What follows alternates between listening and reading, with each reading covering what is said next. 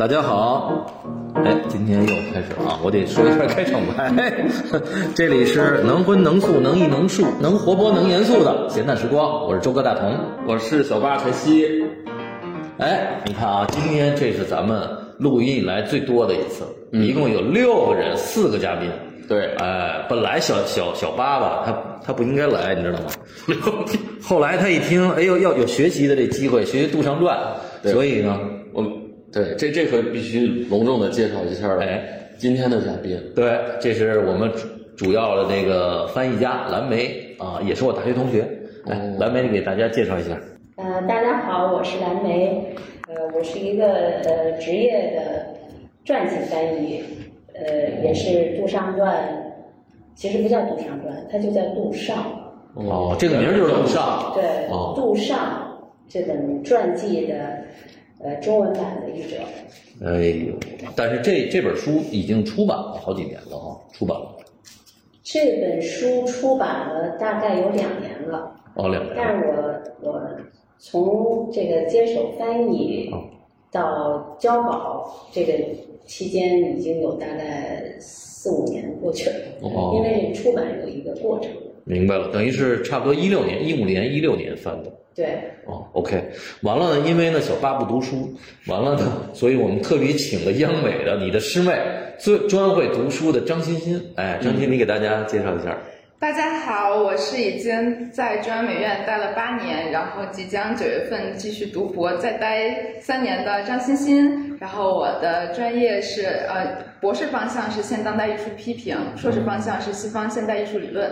所以今天也很高兴能借这个机会再读一读书，跟大家一起交流一下。对，我跟你讲，今天主要的主持人是小张。哎，你呢就属于打岔的，行吗？行。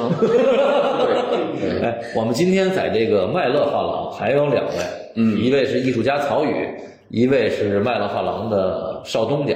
哎，来，小麦，你给大家打个招呼。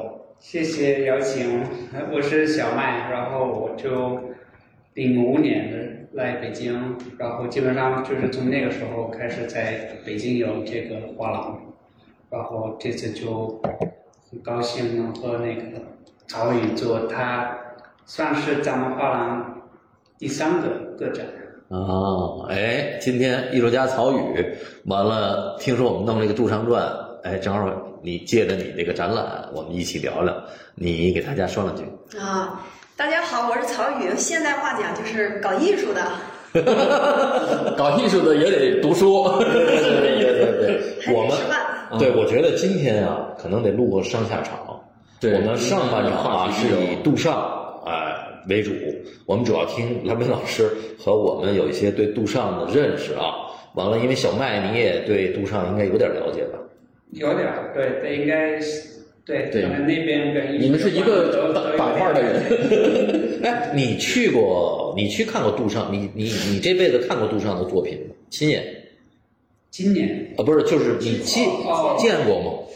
原作好像没有看过原作，对，我就是都是看书看的比较多，但原作好像没有没有看过。OK。但是杜尚的作品的话，其实看不看原作，很多时候也没有那么大影响哈，因为这是一些想法的东西。看不着的都这么说。不是，反正我 我我们画画的人感觉不一样，还是得看原作。哎，你包括材料啊、肌理啊、一些质感。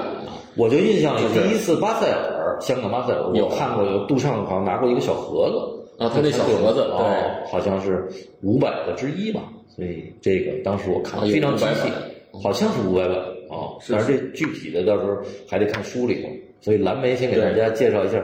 这这本书，因为我们剩下的人，比如说这个欣欣原来看过这个网。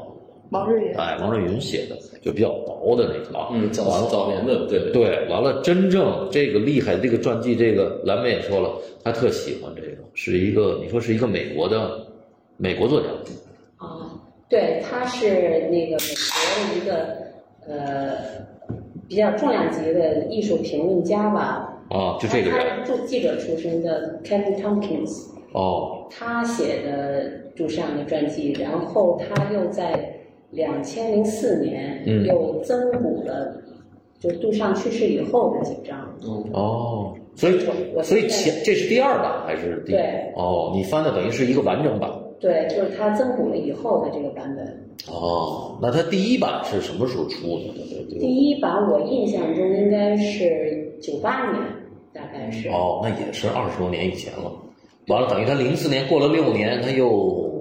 他又又增补了，因为因为他其实是一直在研究杜尚，他大概研究杜尚有四四十多年了。嗯，对，一直他他从年轻做记者的时候就一直在研究杜尚。刚才老梅说了，喜欢这个，说是个老炮儿。这个这作家，这美国怎么定义？美国也是老炮儿，因为他老我看你写那个介绍哈，他老在什么《纽约时报》什么做艺评是吧？对对对，以前他是记者出身嘛，哦，记者做艺术板块的记者。哦，那你是怎么拿到这个版权的呢？还是？啊，这个是出版社的，我只管敲字。哦，明白了。对，就出版社，但是找你的时候你怎么说？因为这这种，因为我知道你你翻译这个，毕竟这个中国当呃不是中国这个当代艺术这块词汇量啊、语境啊和文本啊都很复杂，所以你当时觉得是个挑战吗？还是？你在翻译过程中就觉得也很容易，这个再翻译。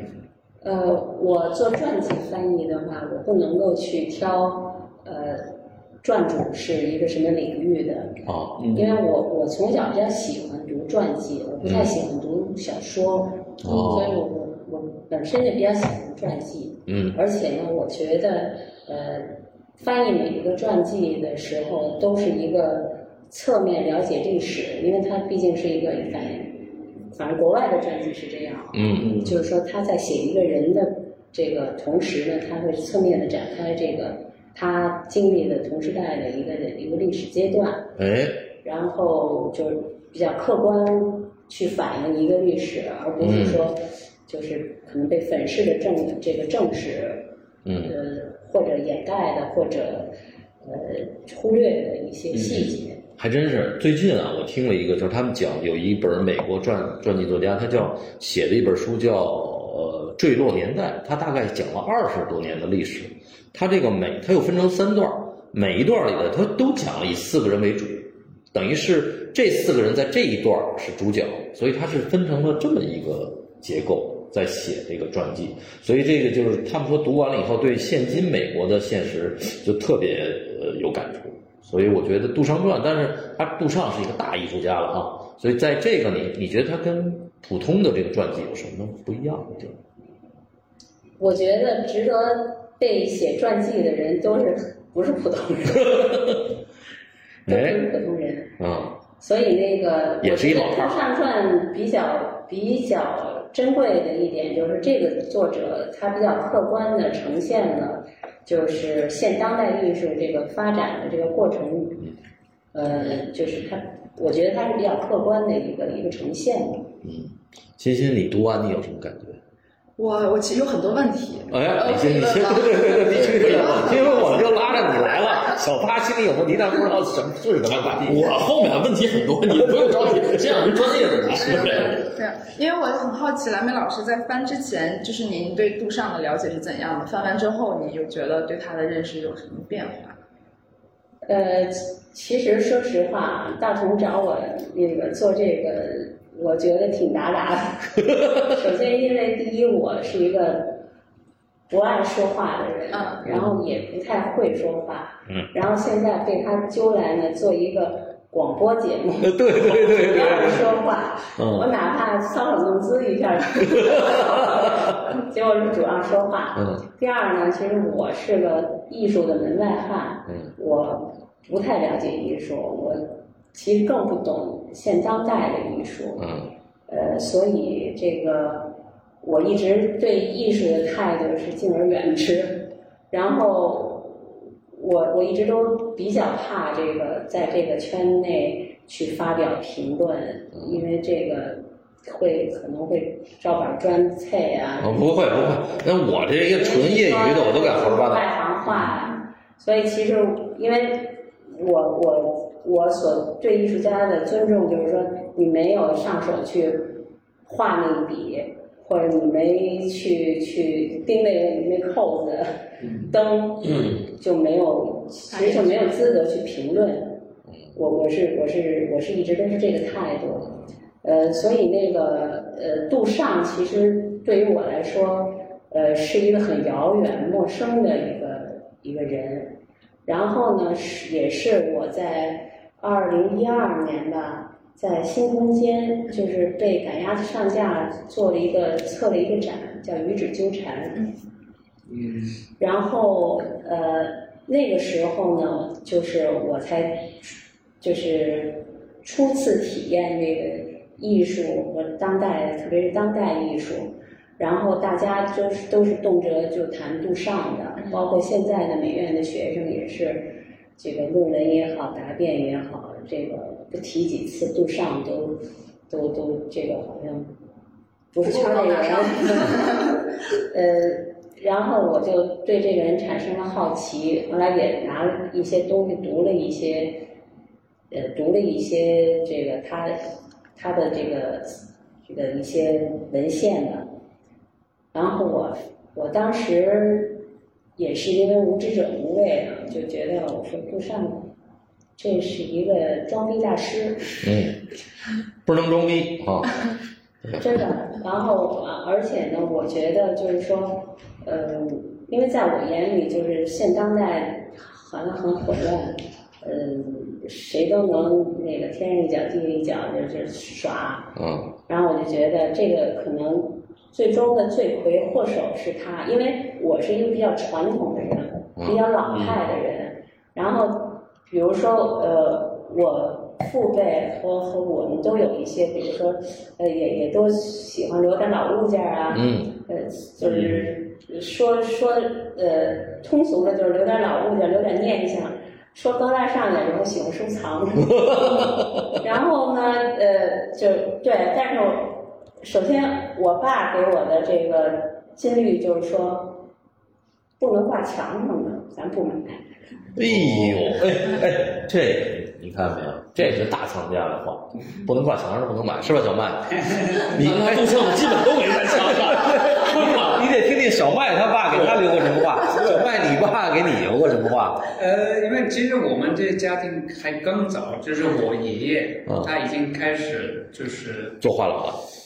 他不是做画廊，他那个时候因为那边世界第二战刚结束，然后他就开始，他就是一个喜欢艺术，但是他对艺术的看法是一个比较整体的一个看法，他就是从从一些呃老的东西，比如说以这以前就是农民用的一些工具，哎，或者就是欧洲那个十五世纪一些跟跟那个交通有关系，跟那个手推车。没有跟那个 church 就哦，教堂。教堂有关系的，所以他他种很多东西呢，看出来有有有艺术感或者这个美感在里面，然后他就是比较随意收藏，然后就呃这些东西还留还留着呢吗？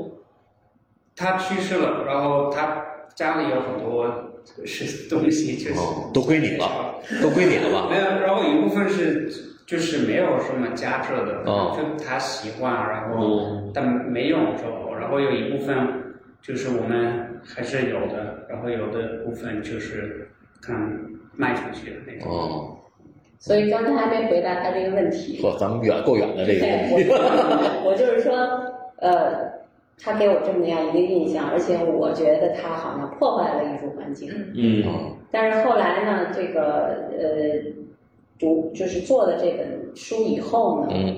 呃，我感觉啊，当然他还是有很有他的高妙之处的，嗯。但是总体来说呢，他是一个呃比较高级的人，嗯，就是说从他的作品，他他画的不差，嗯。呃，有高级感，用色有一种法国人的那个高级，嗯，呃，高级玩闹。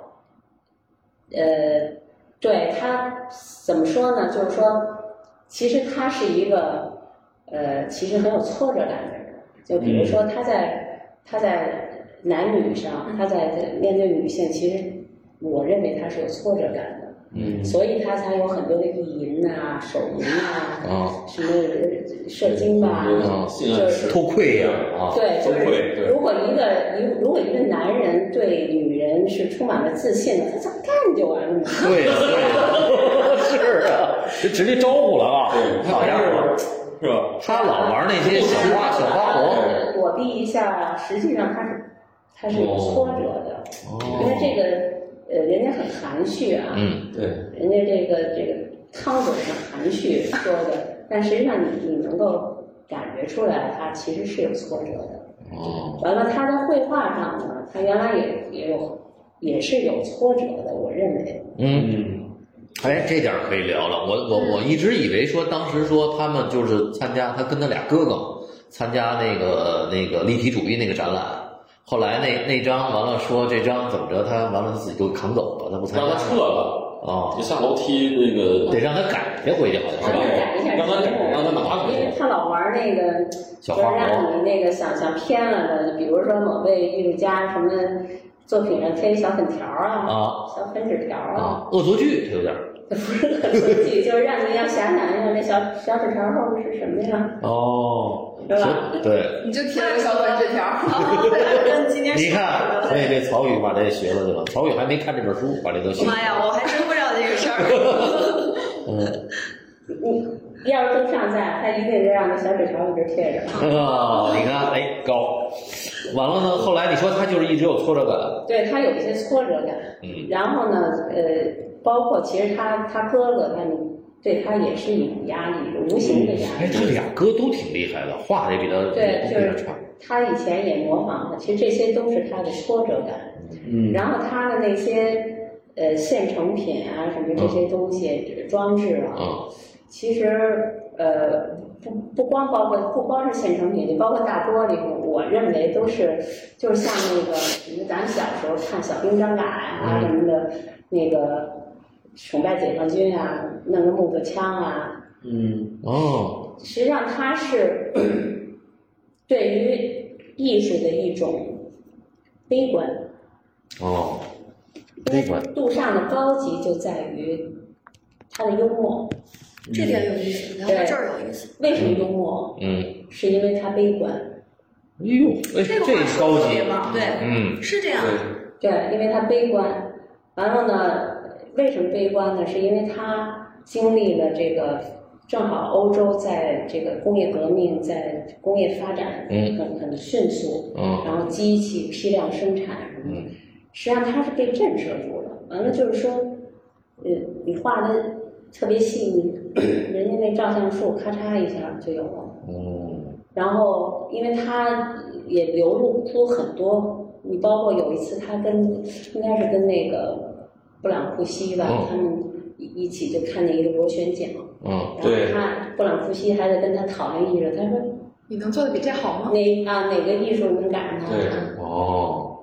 哦，所以说他是被现，这所以他用那个现成品，他是真觉得这东西很美，他是从从心眼儿里就是这个现代主义，他就觉得他也他不光他不光是说崇拜这个工业，嗯。他还有就是对艺术的一种，就是他他有这个危机感吧，哦。就包括咱们现在也是一样，就是说他那个时候是工业，嗯。呃，这内燃机啊，对工业时代咣当的技术轴承啊，什么这些东西，所以他就像小朋友，就小男孩儿，嗯。崇拜解放军那个，弄个木头枪，啪啪瞄准玩儿。实际上，我觉得心里就是他有这个小男孩儿的这种崇拜的心理。哎哎，欣欣，你听完这你觉得怎么样？这我之前确实没有感觉到这一层，但我觉得蓝莓老师说完之后有道理。啊就是因为看他描述以前他是很害羞的一个男孩的形象，到纽约之后他可能突然慢慢年就是跟女性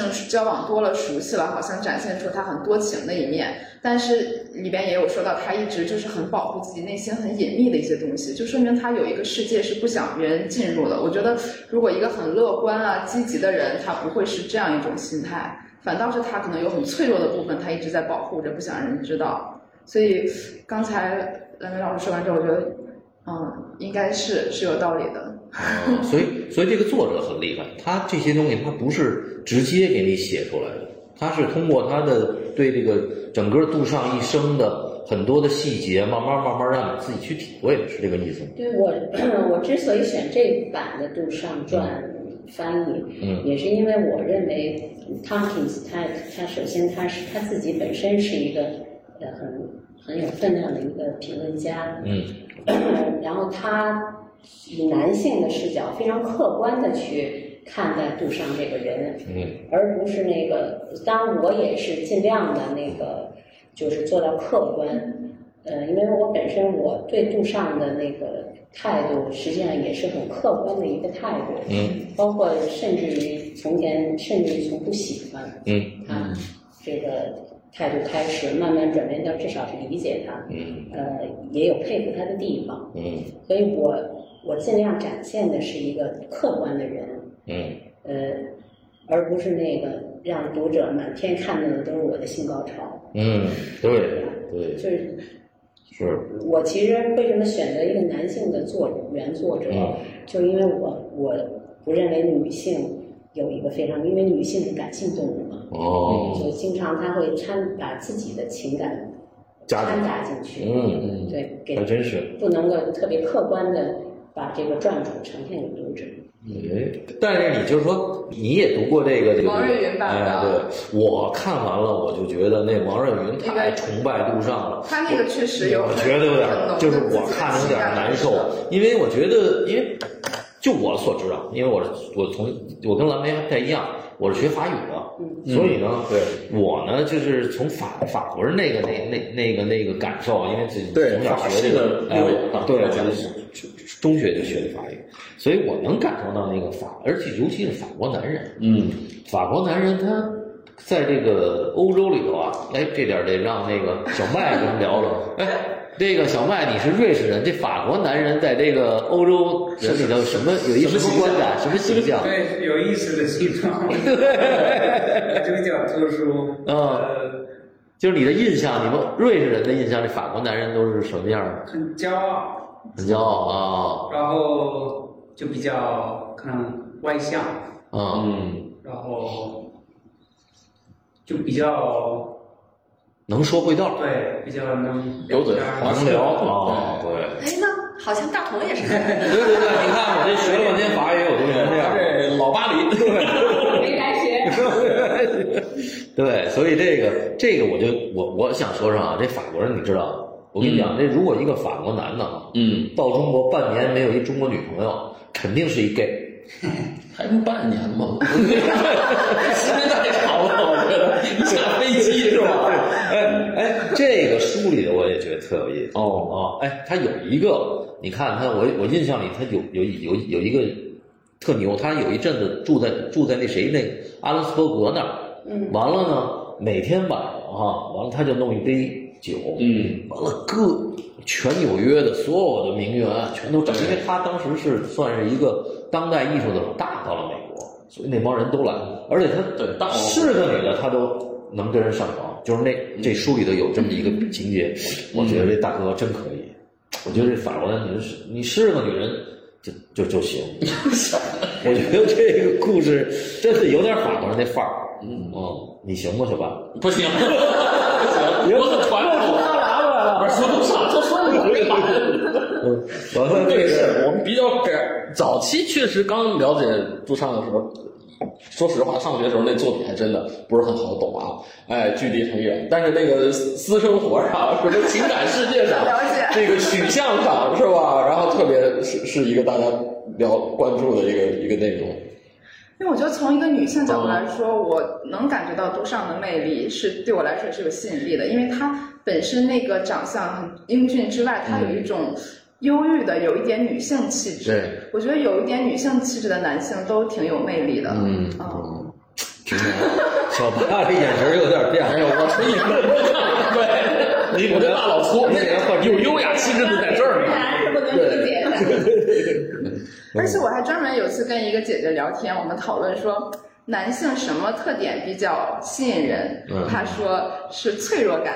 然后我们还真的觉得有道理，就是呃，当然这个每个女性，她就不同女性，她可能不太一样。爱当妈的女性都喜欢这这个。她她真是个妈妈。哦，你看，是王思聪是吧？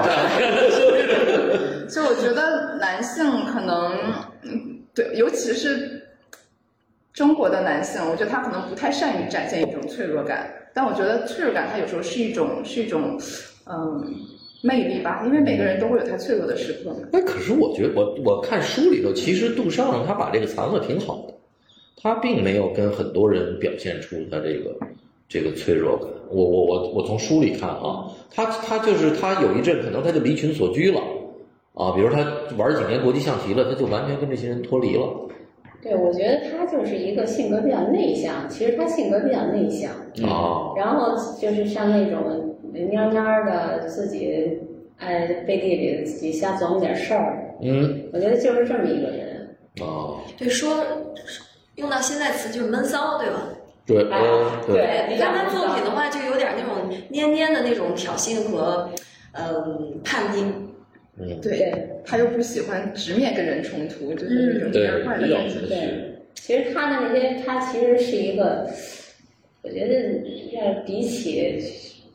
弗洛伊德这种人，嗯，他太弱了，弱爆了。你看不是蓝莓老师喜欢的类型。我说杜尚不是您喜欢的这种类型，作为一个男性。呃，作为一个男性，特别是他老年以后啊，嗯，我其实比较喜欢他的那个，或就是其实他，我想体表现的是说，他这个人比较高级哦。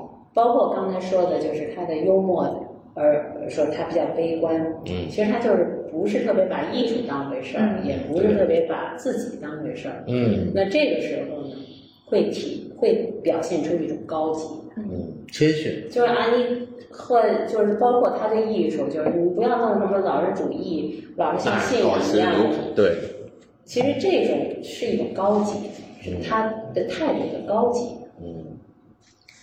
嗯。而且我看他后来，他也提携了不少后边的这些人。其实你看整个后边的这个欧欧洲这个浪，包括你看那最后给他提棺的那几个，就是抬他棺材的那几个，全都是巨大师。嗯，那个那几个是吧？你看了那个，你你有印象吗？欣欣？哦，这个没没注意哈。就是后来的，就是那个谁，安妮沃霍尔，还有那个英国的那个也是特厉害的那，还有那个呃叫什么呃。叫什么 Jones？叫叫什么？贾斯伯·琼斯啊，Jasper Jones。对啊，全是几个，真的是。对，正好这个问题我问来莫老师，就是我我的印象中的杜尚好像之前一直在欧洲也没没没怎么就是特别顺利，后来就是到了美国，尤其参加那个什么军械库吧，是吧？就一下就就就火了，甚至他说他去美国之前，他去了那儿才发现哦，原来我已经是名人了。就是这是当时跟美国这种文化的背景有很大的关系吗？就是他好像是被红的那种感觉，对，因为美国它要它是一个新大陆嘛，嗯，它特别是经济腾飞以后，它要推出它自己的艺术，是与我们更严肃一点说，是意识形态，意识形态，所以那个那它它的这个就是代表现代主义的东西，正好是符合人家推的那个类型。所以一下就起来了，因为这个正好是要和这个欧洲那个传统的，就是特别是印象派那个是那个已经就是到了巅峰饱和的不可不可超越的那个状态了，所以他们要要就是说颠覆一下嘛，或者甚至于说是在艺术史上取代了，他们要用。纽约来取代巴黎，取代欧洲的这些。哎，我跟你讲，我我有一个什么感受，你知道吗？你这个问题，因为杜尚当时是几乎是包括超现实主义啊，什么这个这个印象派，呃，第一个也去了美国的，所以他基本上他跟他同时代那些大师比啊，他是在美国时间最长的，他去的早，他去的早，去的完了军械库那展览的时候，他就在那。对，所以他是等于有一个在现场的那个感觉，人家说，哎，这大师来了，而且他那张还特大，他那个下楼的舞女好像位置也特别好。完了，还有一个呢，这个杜尚，我觉得书里也写，他跟美国这些精英啊，玩的好的精英，特别关于特词，就比如说，我个人认为，就阿伦斯伯格这个这个大哥，我们当时我觉得在纽约算是一个很厉害的这个文化的大腕儿，好像是。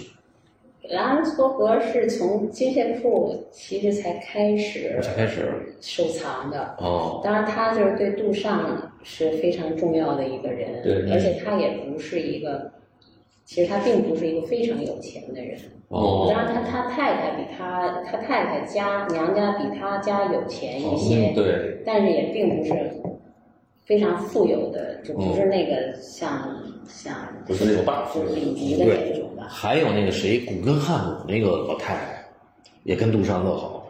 嗯，啊，那个 Peggy Guggenheim，哎，Peggy 啊，对，对，Peggy 也是一样，Peggy 他也不是那么有钱，就比、就古根汉姆家族，他可能是最穷的一个了，哦就他爸爸是最穷的一个了，对，哦，因为他爸爸就是不是那个那个那个泰坦尼克号，哦。就是沉了沉哦沉在跟那个泰坦尼克号哦。一起失事的，嗯，然后其实他留给了他四十几万，四十五万大概是，嗯。如果没记错，嗯，美金。哦，但是他的那些兄弟，就是只不是兄弟，就是侄呃，直男忘女的，什么的叔叔。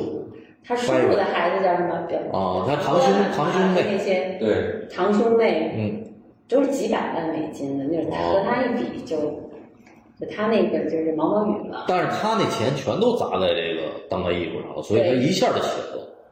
对，因为正好是在那个战前大家都逃难，所以他的那个收购的价格也比较合适。嗯，然后他就是就是这个作者就是其中写了一个他的这个特点，就是他可能不懂，也比较傻，但是他有一个优点，就是他愿意倾听，愿意听别人的意见，而恰恰给他提意见的这些人呢，全是高人对的人，哦就说就说的比较对，嗯，所以他一下就，其实他也他他是一个就是有点钱表现文艺，因为那个时候美国，呃，和就说法国吧，比如说欧洲，就说咱们就拿法国来说吧，就美国和法国的这个差异，相当于我们可能八十年代美国和我们的差异。哇，那说起来就是北朝鲜跟咱们现在差不多嘛，是吧？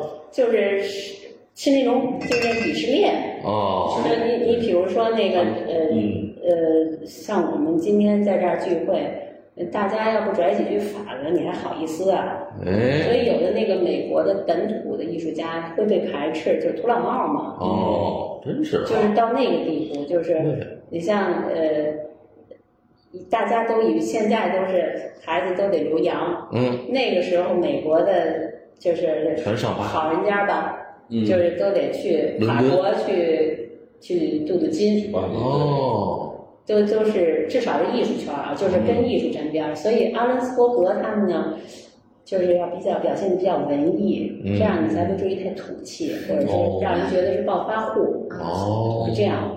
所以杜尚是他们的这些有钱人的一个门面，又是法国人，又是艺术家，长得又帅，嗯，这一下就是这些上流社会都把他奉为这个什么？而且他的举止投足满足了他们对法国文化的那种想象，就总是觉得他带着一种法国的那种优雅的气质。嗯，对，他是恰逢其时吧，就是因为美国的出现的这些，就是有比较有钱的人，嗯呃，他们都是想，就是因为都是资产阶级，嗯而不是贵族。对，那在欧洲呢，资产阶级都没戏没戏，就是要是贵族嘛，啊，那个，所以呢，就是他们就是美国的这些有钱人，他们知道自己呃差那一点儿，哦，缺哪儿要拼命呃怎么补，哦，就是靠这个补。比如说我我家，你看我是有艺术修养的，哎，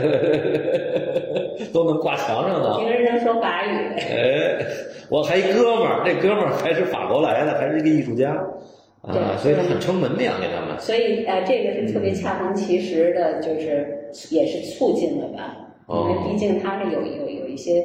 毕竟得有财力，大家都说艺现代艺术、当代艺术，嗯，你也得有人买。嗯，哎，他们就是恰逢其时出现的。哎，刚才他说这特有意思，你看现在好多留洋回来的嘛，嗯，这句话里要不蹦俩英文词儿，我去，那就就简直就好像没文化似的。嗯哦，但是我特讨厌这个。嗯，哦不不不到麦那儿来拍几张照，买几张画，这都不是，这入不了门的藏家。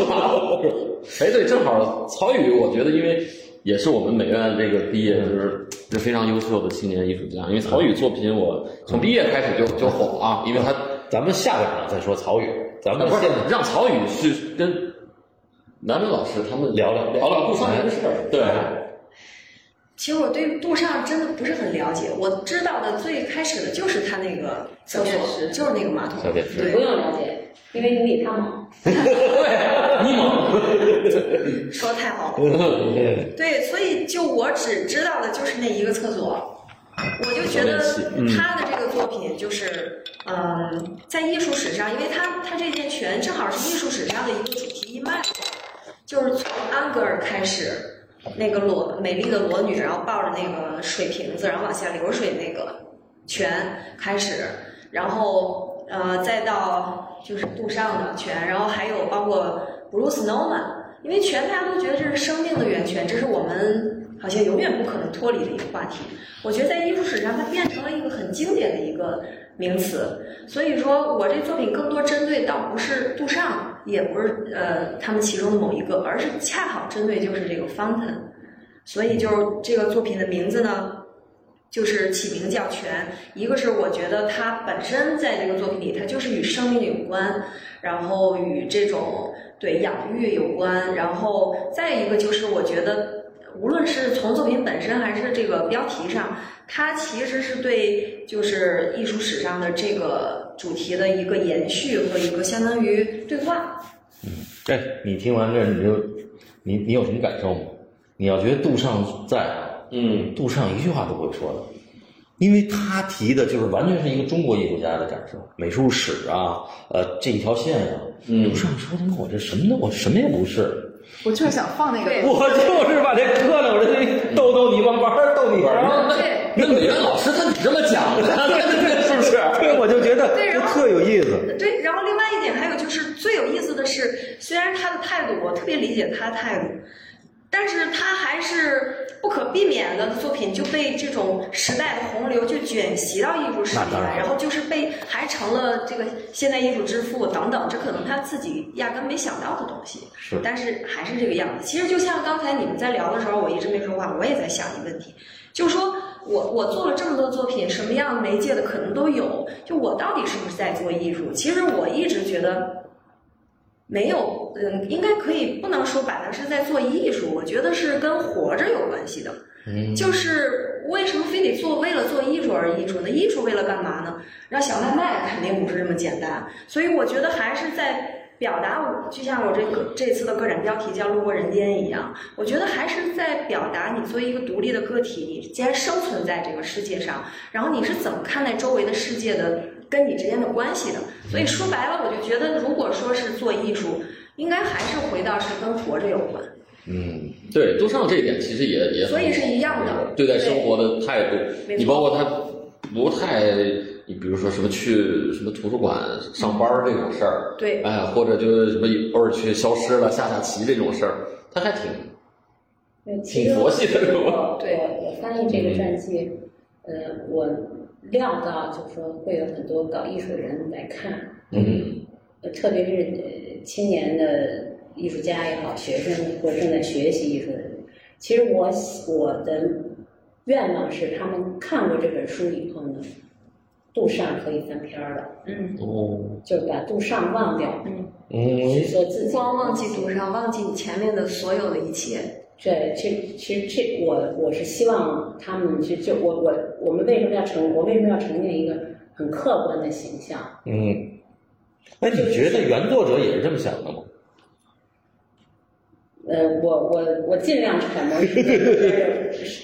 我觉得做译者的长长就是好处就是这个，就是说，呃，我可能要表达一个观点，嗯但是我这个人，呃，人微言轻，我说你们把杜尚忘掉，啪啪啪打脸的板砖都来了，完了，嗯。呃，这个是一个专注，你们是要看的，然后我通过它来表达一些我的我的想法，并并不失说客观的体体现这个作者的文字，嗯但是我有我的这个想法利益可能会渗透在这个书里，但我的利益就是说，我希望年轻的这个艺术家们，男神，你不管你是多么的崇拜，你看完他以后啊，你发现啊，就那么回事儿，好，我忘记了，没错我比他好，嗯甚至于我比他好，你就比他好。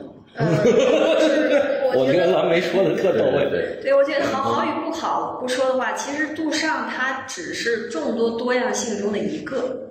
就有的时候说我们呃把它翻篇儿或者忘记等等，其实都是我们了解万事万物人和人之间，其实都是多样性的存在。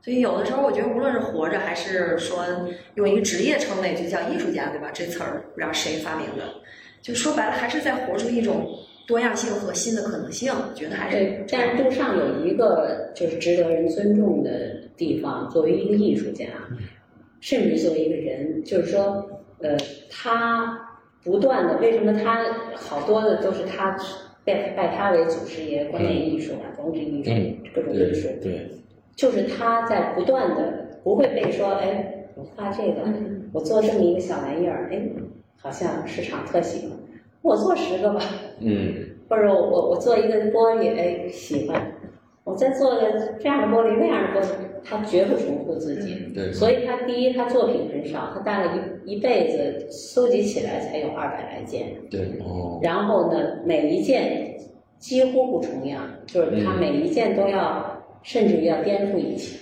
以前的自我。这我觉得这个是非常难得的。对，其实说白了，我觉得有一词儿特合适，就是惯性，就是他不是那种特别有惯性的人，习惯某一个东西，他就一直可能复制去喜欢搞这个东西，这是他最大的特点。对，而且他甚至于是有意的、有意的去把之前的破坏掉，然后从中诞生新的东西。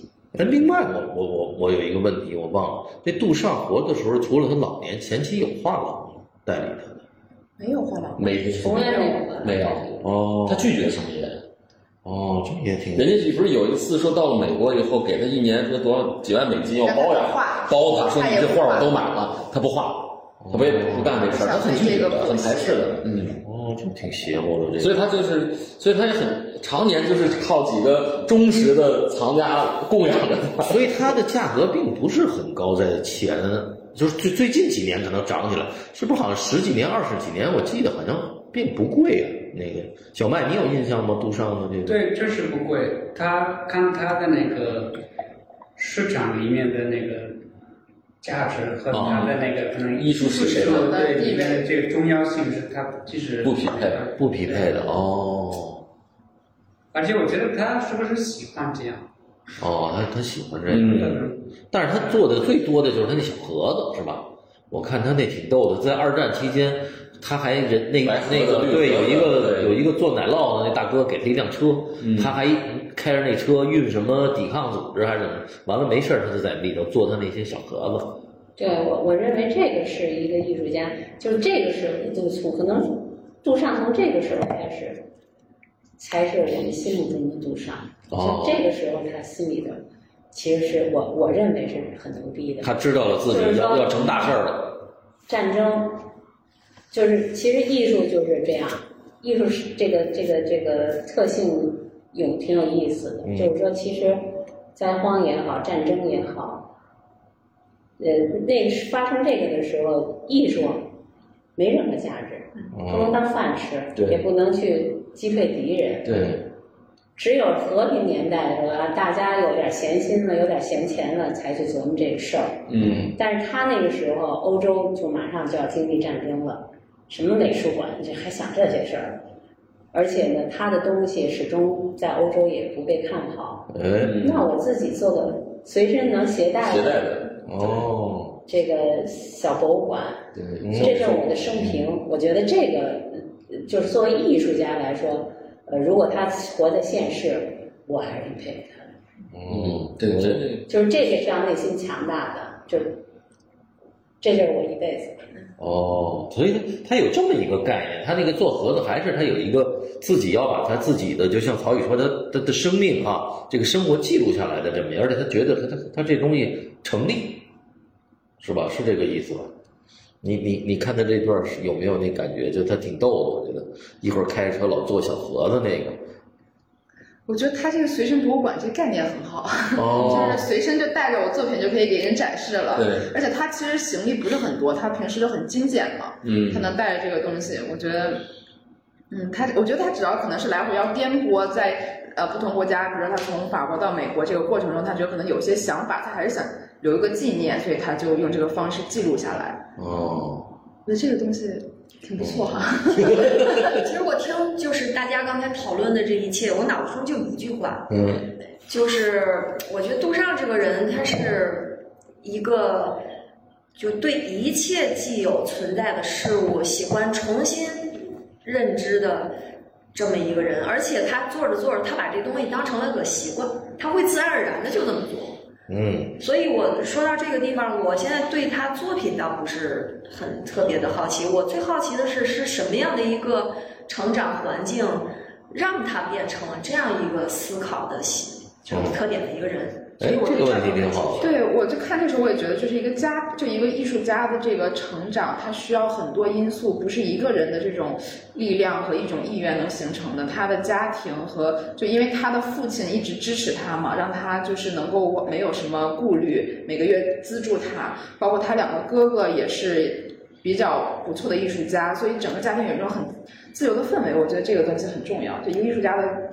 成功或者说他的能成，不是一个人的力量，是很多的因素导致的。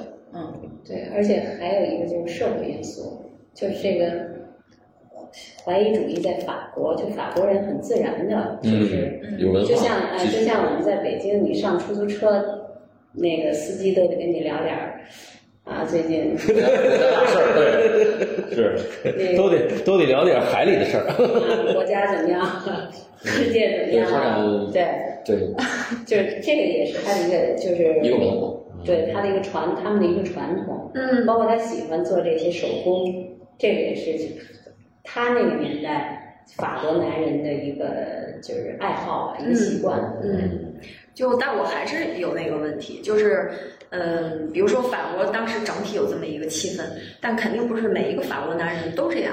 然后他他的这个就是这种思考方式和他这个性格还是非常独特，而且很有意思的，就很难得的一种品质。我们暂且不说好与坏，我觉得他日常生活中应该可能是一个不大好相处的人，因为他作品做成那样，我相信他日常生活中肯定不是，肯定不是一特好相处的。他有这种距离感，对，应该是一种，肯但是定会。对，但是他也很礼貌，特别礼貌。对他很优雅，对很优雅。嗯，他主要是他俩哥，啊，他俩哥全是艺术家，所以他这个就是他爸当时是那个我记得是呼旺。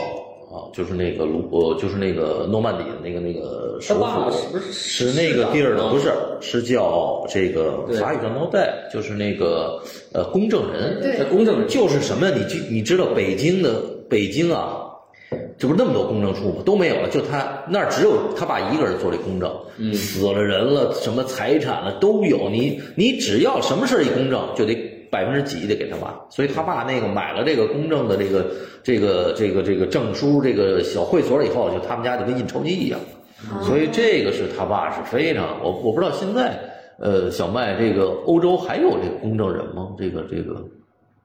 嗯，我不太清楚。不知道了啊。我觉得那当时我看就是非常重要的，基本上在在当时可能在那个市里属于比市长还得换，但是公证人不就超出我。们对于公证事务的理解的哎，对，范围。哦，所以就我还是想问蓝莓老师，就是呃，如果说我们把当时的那个法国他当时那个习惯去怀疑的这个特点放下，如果说他个人的话，我很好奇，就他他的环境是什么样的，他当时的家庭以及他跟哥哥的关系，我觉得这些东西很有意思。其实我我觉得就是说，呃，你想多了。嗯为什么呢？我认为啊，就是我特别是这两天，呃，由于那个大同给我这任务，我就大致的就是随便翻了翻这个书。其实我认为呢，就是他开始是想找一条不同于两个胳膊，甚至于不同于呃欧洲的这些画家，就是他们都在。你是搞艺术，你是知道，你们就是得拼这个谁比谁牛逼啊？就是独特嘛，你得谁独特，谁不一样？对，就是他也在苦苦追追索这个一个什么形式。嗯，呃，然后呢，就是受一些这个呃外就是新的东西的影响，他也去尝试。你看他尝试的特别多。对，印象派、野兽派、后印象派，他是呃立体派，立体主义，所有的超现实和都是。嗯，所以为什么我说，就是他可能在绘画上是有挫折感的，就是他都尝试了，完了都不满意。毕加索可能就没这挫折感，画上面有什么？是对，对吧？大师太多了。对，就是真是大师太多了，所以那个其实他有挫折感的，他一直都在不断的尝试，呃。但是呢，人的成长是有过程的，就是他在这个这个阶段，他他也说了，这是我那个摸着石头过河、瞎子游泳的那个时代，就是我我我学游泳想扑腾的时代，这是有的。但是他逐渐的、慢慢的，他这个人聪明不聪明在于，他知道这个，包括他后来老年就总结的，就是说这个会这个艺术行为，他知道这个艺术是要有一段时间的，嗯。然后这个这这段时间以后呢，是要别人去评判的，就是你自己做成什么样，只能是说你自己来决定你要呈现给别人是什么东西。只能做到。所以他越来这个思路越清晰。嗯。然后他的聪明在于，他可能看他他说嗯校区五十年，那好，他就想象他五十年以后的他希望得到的结果，然后他就按照这个一步一步的走。哦，倒推。那也就是说，他年轻的时候就已经有超级长远的一个规划的，怎么样？没有，他可能年轻的时候并没有，但是他有一些特别独行的一些就是小个性。嗯。但是他随着他这个摸索，然后他感觉，我认为他的这个思想成熟还是在中年以后。他开始的时候，你看他什么都尝试，这一看就是那个乱扑乱撞的那个状态。嗯。但是他最后这个。特别是从那个一九一三年以后，那个时候他也是懵懂的，比如说弄个现成品，嗯，对，这些都是懵懂。懵懂。但是他越来，他的人的思路、人的思想是越来越会趋于成熟的。嗯。他成熟了，他他觉得是这么一条路子。他他的可贵之处是在于，他知道这个目标以后，他就一直朝着这个目标走。要那么回到我刚才说的啊，他装逼。就是你装一一天两天容易没事，可以装一辈子。他装一辈子，对对，装到最后他自己都信了。嗯，对对对。所以我认为是这样的。哎，你知道书里有一个情节，他最装逼的是哪个吗？什么？他就在那阿伦斯伯格他们家弄一杯威士忌，丫永远拿了一本书，那本书叫《唯一者》。是一个哲学著作，是这个德呃欧洲的一大哥写的，哦，也不知道丫这辈子看没看过，反正丫永远拿那本书看，哎呀太好。后来我就觉得杜尚的牛逼，他就是把他一辈子活成了，活成了真的。你想，哎，你想这哥们就拿一本书，而且这本书肯定你我，因为我买了。我他妈读不下去，太他妈难读了那本，就在那瞎拽，你也不知道拽什么，反正就是唯一者，其实就是讲的神啊之类的那么一本书。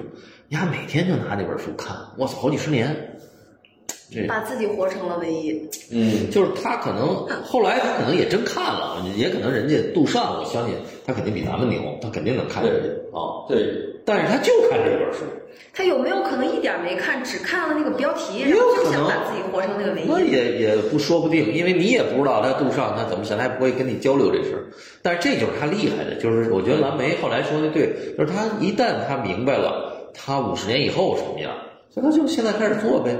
反正我就就拿这本书看呗啊。但是看和不看，我也你你你看这你有这个印象吗？这边？我觉得就是不同的读者有不同的对对对对 感受。你你说说你对？我觉得他整个人这个人很属实，就是他的作品跟他整个人对待各种事物的态度都是一致的，所以你觉得他这个人他就活成了一件艺术，他的每一个艺术品只是他的这个折射而已。因为你他他能真正做到说我不把自己做艺术当回事儿，我也不断的突破自己，然后我想跟他保持一个距离，所以我客观我冷静的看我自己的作品，看我自己，我也不把自己当回事儿。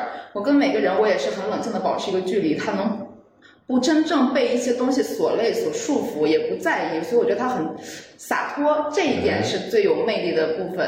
我觉得他整个你，他对婚姻，然后对这个不同的情人的关系，他对作品的关系都是一致的，所以我觉得这个人很真，这一点是我觉得最最棒的地方。我觉得最后他特让我感动，就是最后他那个老婆跟他特别好嘛，俩人那琴瑟和睦的那个那个女的，好像是是吧？那最后是结婚了，结婚了，那个那个结婚了吗？还买了个房子，他那个也不是一个什么，我忘了是哪件作品又复制了，给了他多少钱买了一套房子。我觉得那个还挺感人的，他就是到最后的那个生命的那个，他那个老年还是很温和。我说我我，当然是我印象，我不知道对不对啊。就我觉得人老了以后都会变得棱角不那么。哦，不那么尖利的吧？哦，很温柔。完了，好多那年轻人找他，他也跟他们聊。啊，这个是这个就是杜尚对于别人的那个态度，从来都是非常礼貌的，非常优雅的。哦，呃，非常绅士，这个是肯定的。而且他又长得那么好，所以大家都很喜欢。但是具体说，就是说他的爱情上，嗯，哎，这个我们得多聊聊。小八对感兴趣，对吧？哈喽哈